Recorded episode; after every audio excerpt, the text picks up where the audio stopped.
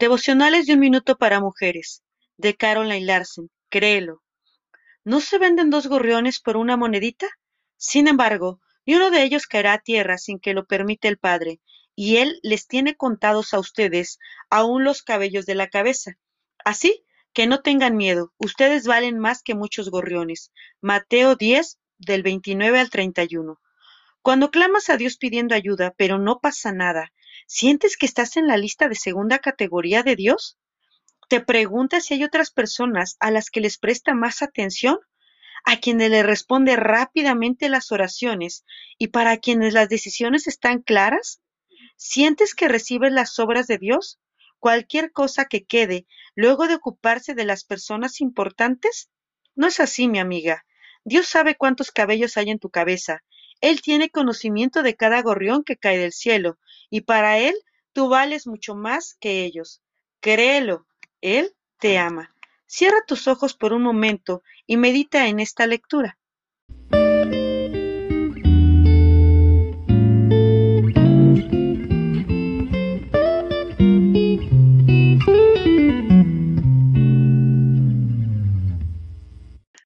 Una madre conforme al corazón de Dios de Elizabeth George. Dios te guiará.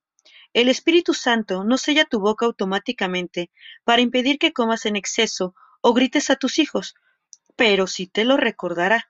Dios te guía tiernamente cuando lees, cuando estudias, cuando oras e intentas poner en práctica la palabra de Dios en cada aspecto de tu vida.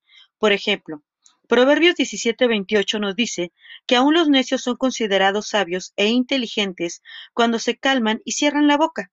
Tú tienes que decidir cómo vas a reaccionar frente a los asuntos de la vida. A veces tu mejor respuesta solo viene cuando estás callada, orando y dispuesta. El Espíritu de Dios vive en ti y está listo y dispuesto para ayudarte a crecer y a ser disciplinada. Oremos, Señor, tu paz trae alivio a mi alma y me da perspectiva y paciencia.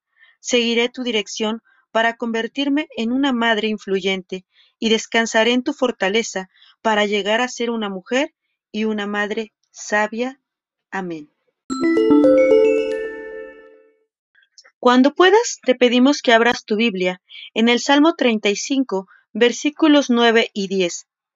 Entonces mi alma se alegrará en Jehová, se regocijará en su salvación.